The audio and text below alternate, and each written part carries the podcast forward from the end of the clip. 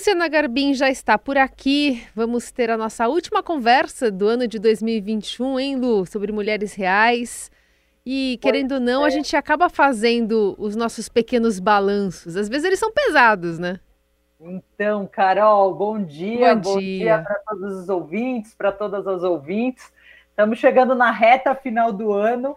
E assim, é muito comum que nessa época a gente faça os famosos balanços, né? O que, que aconteceu em 2021, o que, que a gente precisa fazer para 2022. Então, assim, passada a ceia de Natal, os presentes do Papai Noel, é época de fazer balanço. Mas a gente quer propor um balanço diferente hoje, Carol. Propositivo, para frente mente. Propositivo, exatamente. Não só ficar remoendo o passado e aí com dados científicos, porque eu resgatei aqui uma pesquisa que foi divulgada este ano na Suíça, que é bem interessante. Hum. Eles fizeram a pesquisa para falar um pouco da pandemia, então eles queriam estudar um pouco essa questão da resiliência. Por que, que uma pessoa é, tira de letra determinada situação e para outra é mais difícil? Então, eles pegaram um grupo grande ali de pessoas, dividiram em dois grupos e fizeram uma, a seguinte experiência. Para um dos grupos, eles pediram para que as pessoas lembrassem de coisas felizes que tinham acontecido com elas. Então, sei lá, um encontro que elas tiveram com pessoas queridas, ou uma experiência que elas tiveram junto da natureza. E para o outro grupo, eles pediram para que as pessoas lembrassem de situações difíceis que elas tinham tido ao longo da vida, mas que elas tinham superado de alguma maneira. Então, por exemplo, um exame que elas fizeram que era muito difícil, mas que elas conseguiram ser aprovadas, uma apresentação para muita gente, que elas ficaram muito nervosas, mas que elas se deram bem, uma conversa bem sucedida. E eles concluíram uma coisa muito interessante, assim, para esse grupo é, que só lembrou de coisas felizes, o resultado não foi tão positivo.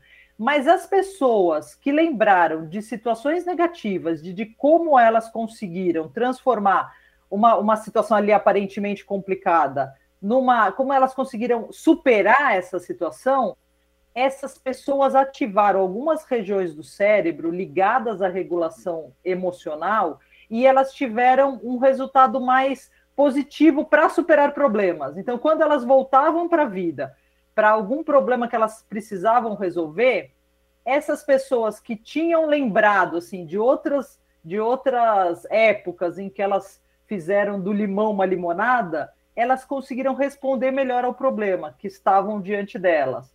Então, o que, que os cientistas concluíram? Os cientistas concluíram que você resgatar é, é, coisas do passado em que você é, se viu diante de um grande desafio, mas que você conseguiu superar, você refletir sobre como você já superou esses desafios no passado, pode te ajudar a processar melhor experiências negativas do presente. Então é a tal da resiliência, né? Que a gente fala tanto, mas que é tão difícil, às vezes, a gente, quando a gente se depara realmente com um obstáculo, é tão difícil você, às vezes, resolver. Uhum. Então, essa pesquisa é interessante por isso, assim, como os graus de resiliência variam de pessoa para pessoa, ele, essa pesquisa mostra que se você resgata esses momentos de superação pessoal, coisas que você superou no passado, eles podem te ajudar também no presente.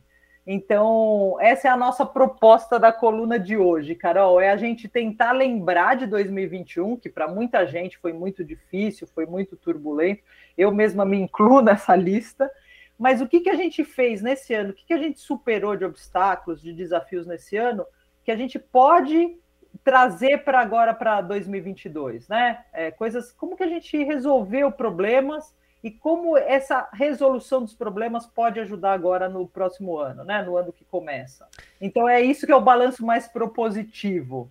E é um resgate que demanda uma atividade, né? É, você tem que é, pensar, né? Se forçar a pensar as coisas legais, as coisas boas, as, os projetos bem-sucedidos, para você acabar passando um marca-texto ali, dizendo, olha, foi legal isso aqui.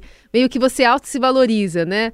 É, nesse processo. É, é, muito interessante esse, essa mudança de um olhar, de um resgate muito mais propositivo, mas ao mesmo tempo fico pensando se as pessoas chegando no fim do ano têm ânimo, têm autoestima para fazer isso, porque demanda também uma uma força, né, que tem que vir de dentro para você tirar um pouco do entulho que você vai ver nesse caminho para encontrar é, é, esse ouro que também teve no nosso ano de 2021, não, Lu?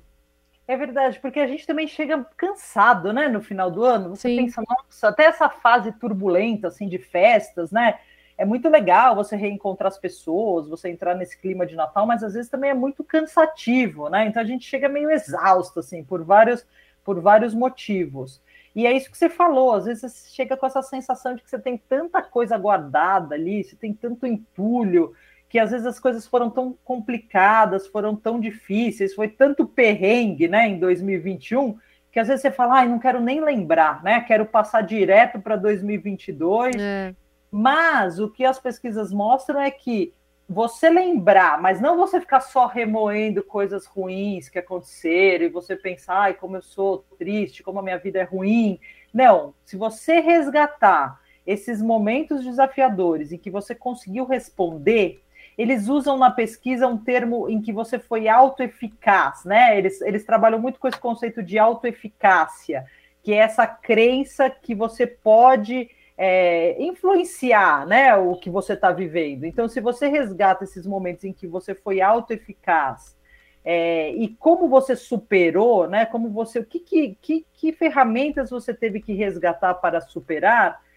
esse caminho aí das pedras, ele pode te ajudar em situações do presente também, né? Então você não entra derrotado no ano que está começando, né? Ó, esse ano foi difícil, mas a gente está aqui finalizando esse ano, finalizando esse ciclo, e eu nesse ano consegui algumas ferramentas que podem me ajudar também em 2022.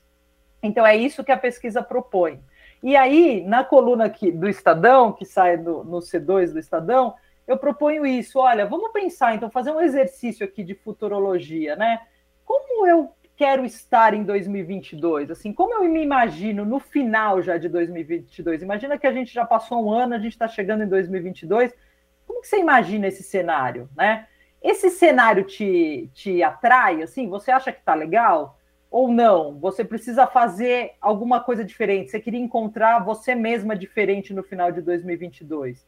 E aí, para você encontrar um cenário diferente de 2022, o que, que você tem que fazer ao longo do ano para que, que o final de 2022 te encontre de uma maneira diferente? Porque o que os especialistas dizem também que você ter claro quem você é e você planejar quem você quer se tornar e fixando um prazo para isso, né? No nosso exercício aqui de futurologia seria o final de 2022 pode te ajudar a fazer escolhas mais conscientes. Olha, para chegar nesse ponto que eu quero chegar, eu preciso mudar isso, eu preciso mudar aquilo, eu preciso mudar aquilo outro. É aquilo que a gente fala, né? De sempre você começar o regime no primeiro dia do ano. Sim. Então imagina, como você, com quantos quilos a menos você já quer estar tá em 31 de dezembro de 2022? E o que, que você precisa fazer ao longo do ano para perder aquilo? Não é mais você, ah, eu começo o meu, a minha dieta no primeiro dia do ano, né? É como eu vou estar no, no último dia do ano e o que eu preciso fazer até lá. É um pouco diferente, assim, porque eles dizem que você fazendo escolhas mais conscientes, você focando nas prioridades, você fortalece também a tal da resiliência que a gente ouve tanto e que às vezes é tão difícil de conseguir. É fenomenal esse exercício. Enquanto você falava aí, eu fiquei pensando como é que a gente percorre esse caminho, porque todo o caminho que a gente faz com esse cuidado gera um autoconhecimento, né? Você, como explicou, tem um reconhecimento de terreno, de ferramentas. Você pode até visitar é, conquistas suas, pode dar mais brilho, atribuir o valor correto, melhor mensurado a essas conquistas e aos processos que, que levaram a ela. Porque muitas vezes, no meio dessa confusão toda, nessa divisão de tarefas, nessa é, vida toda segmentada que a gente vive numa só, a gente pode não se achar boa o suficiente. E aí, às vezes, por mais que você busque é, rapidamente ali, sem fazer um mínimo de esforço sobre esses, esse saldo positivo que a gente teve, pode ser que a gente não encontre facilmente. Ah, não, para mim não aconteceu nada de bom. Sendo que talvez você não atribuiu o valor correto àquela conquista. Você não colocou uma etiquetinha, olha, ou na prateleira correta é, algumas conquistas que a gente teve. E talvez alguém olhando de fora ajude a dizer: não, mas você conseguiu mudar de emprego, ou você conseguiu que seu filho aprendesse a ler em casa, ah, você conseguiu uma relação boa com seu marido. na verdade, eu acho que tem também um pouco dessa, desse olhar cuidadoso para um autoconhecimento que às vezes pode é, levar a gente a sair da cilada da síndrome da impostora para, enfim, atribuir o que é de direito, né? O que está na nossa listinha de check, né, para 2021. É isso aí. No final das contas, Carol, no mínimo a gente conseguiu sobreviver à pandemia, o que já é uma grande coisa, né? Depois de tudo que a gente viveu nesses últimos meses, nesses últimos dois anos. Então, assim, acho que é hora de fazer o que você falou, assim, vamos tirar esse entulho todo e vamos tentar entrar mais leve em 2022 e vamos pensar assim, como que eu quero estar no final de 2022 e o que eu preciso fazer para isso. É claro que não é fácil, nada é fácil, mas acho que é uma receitinha, assim. Quem sabe, né? Entrar com essa maneira, com esse olhar mais positivo, pode nos ajudar a ter um ano mais leve também, um ano mais legal. E eu aproveito para desejar um feliz ano novo para todo mundo também, né? Que a gente consiga pôr em prática isso que a gente está falando aqui. É isso aí. Muito, muito, muito boa conversa, Luciana Garbim. Então a gente volta a se falar no ano que vem e agradecendo, enfim, muito aqui, inclusive os nossos ouvintes, os nossos ouvintes que participam dessa coluna, mandando mensagens para gente. É, agradecer essa parceria, né, que foi formada, um elo formado também em 2021. Sim, todas as mensagens são muito importantes, a gente sempre reflete muito sobre elas. Então eu quero também agradecer muito aos ouvintes, falar que a gente vai continuar junto agora em 2022 e desejar para todos um ano incrível, assim, um ano cheio de projetos realizados, com muita saúde, muito amor, muita harmonia.